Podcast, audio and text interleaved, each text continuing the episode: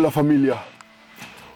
Hola a todos y a cada uno de quienes me han acompañado en esta aventura de reclutar a nueve miembros, nueve integrantes con comportamientos y habilidades fantásticas catalogadas como parásitas y que habitan la que llamé la casa del paper, estructura simbólica creada con el aporte invaluable del conocimiento científico desarrollado en el segundo país más rico en flora y fauna del planeta. El último de los elegidos es Arauca. Ya lo conocieron en las redes sociales del Instituto Humboldt. Y si no es así, ¿qué están esperando? Arauca es un pez de agua dulce que pertenece a la familia de los bagres. Su agresividad está bien documentada en papers y lo ha hecho famoso y temido. Ya sabrán entonces por qué llamó poderosamente mi atención. Su modus operandi consiste en alojarse en los orificios genitales o excretores de sus presas para así alimentarse de su sangre. Óigase bien, de su sangre.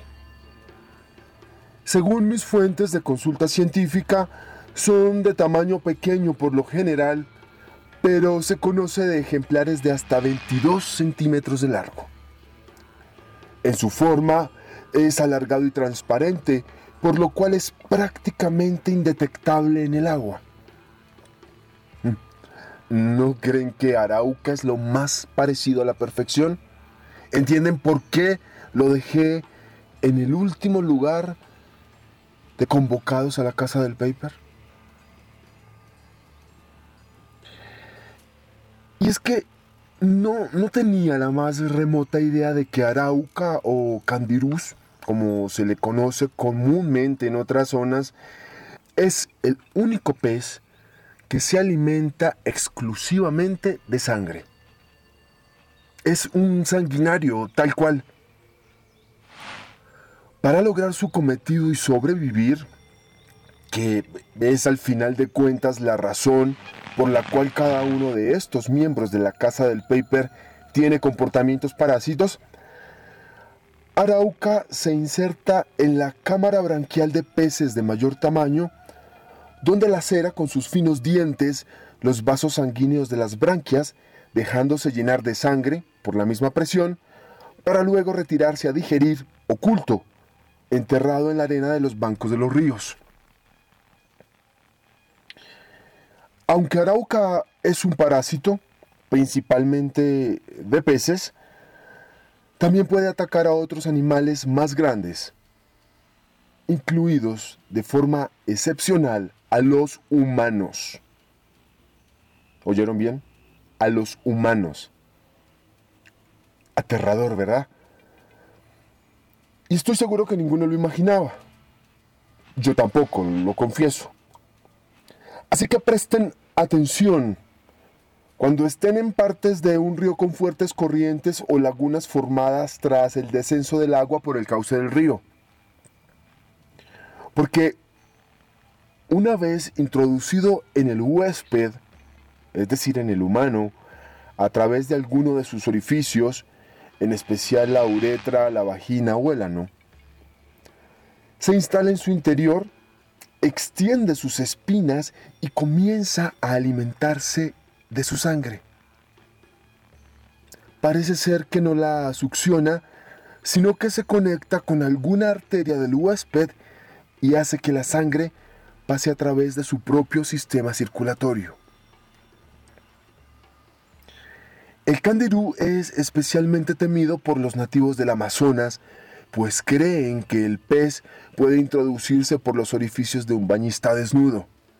De ahí que exista la costumbre entre ciertas tribus de bañarse de espaldas a la corriente y con los orificios cubiertos por las manos.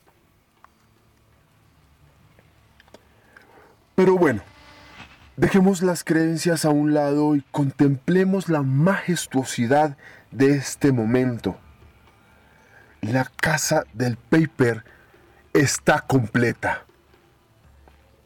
A ellos, a sus nueve integrantes, rindo ahora un homenaje y declaro mi admiración profunda.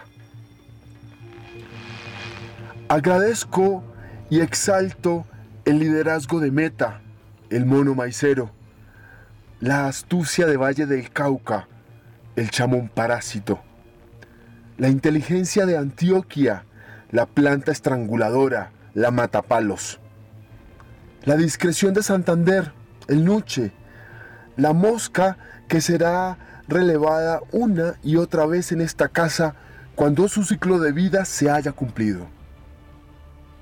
La agilidad de San Andrés, el págalo parásito. La independencia de Amazonas, nuestra ya desaparecida avispa que siempre tendrá un reemplazo constante. El arrojo de Cundinamarca, el atrapamoscas. La adaptación de Boyacá, la planta sin raíces. Y la invisibilidad de Arauca, el pez sanguinario. Por ellos, por las especies de fauna y flora de este país y el millón de especies en peligro de extinción que hay en el planeta. Por los efectos evidentes e inciertos del cambio climático. Por la mitad de los ecosistemas colombianos en riesgo. Por los bosques arrasados sin piedad ni contemplación en todas las regiones de nuestra geografía por causa del conflicto armado, la siembra de cultivos ilícitos, la minería ilegal, la ganadería y agricultura extensivas, por la contaminación del aire que enferma en las ciudades y de las aguas de ríos que surten con este líquido vital a comunidades enteras que se envenenan al consumirla,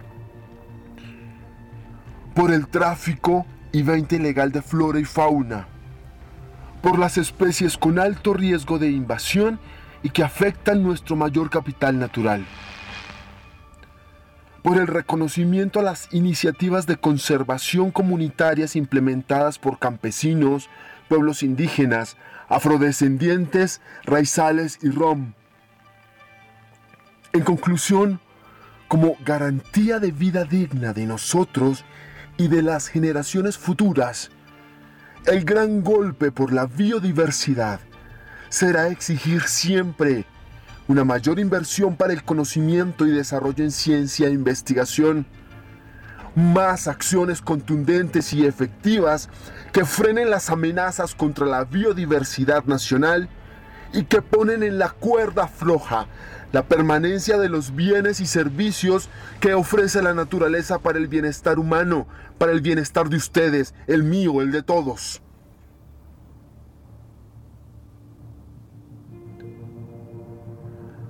Estas acciones también dependen de nosotros, de, nuestras decisiones cotidianas, de los cambios de hábito, de pensamiento. Exijamos la puesta en circulación de información científica para el conocimiento de todos y consulta de quienes toman decisiones sobre los territorios de tal manera que las mismas se tomen de una forma concertada e informada, no arbitraria. Es nuestra obligación hacer veeduría y demandar acciones concretas que mejoren nuestro paso por el planeta y hoy más que nunca tenemos los mecanismos para hacerlo. No hay excusas. Yo me iré a otro lugar del mundo para continuar mi misión de documentar la riqueza natural de cada rincón y hacerlo de público conocimiento. Para que se valore, para que se proteja. Pero ello no implica que no esté monitoreándolos. ¡Hey, colombianos! En sus manos queda el compromiso de ser un guardián protector.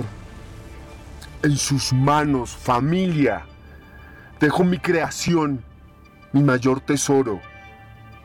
su mayor tesoro. Este espacio y sus integrantes. Esta casa. La casa del paper. Hasta siempre, familia.